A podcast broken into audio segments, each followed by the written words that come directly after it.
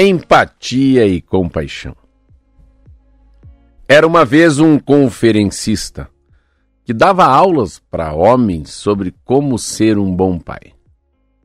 O curso se chamava Dez Mandamentos para os Pais.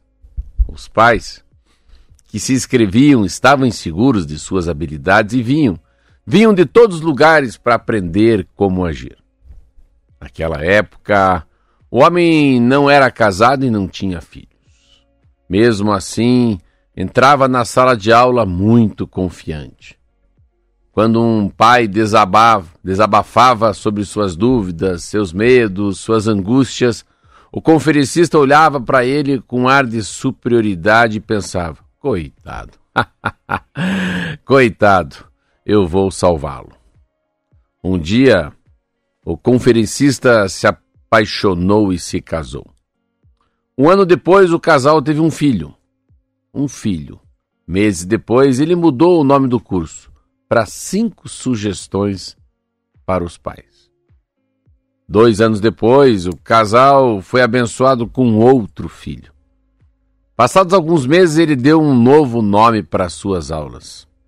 Três dicas provisórias para pais. Quando o terceiro filho completou um ano, ele parou de dar aulas.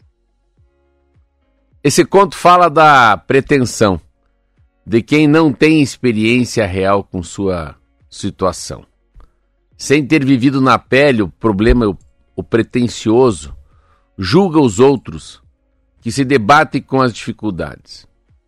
Ele avalia os erros e acertos, dá palpite, dá conselhos para lá e para cá.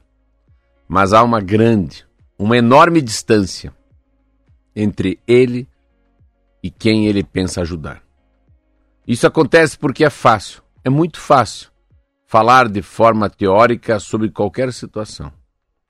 Mas só com muita empatia e compaixão é possível ser justo e ajudar sem julgar. Marlete Silva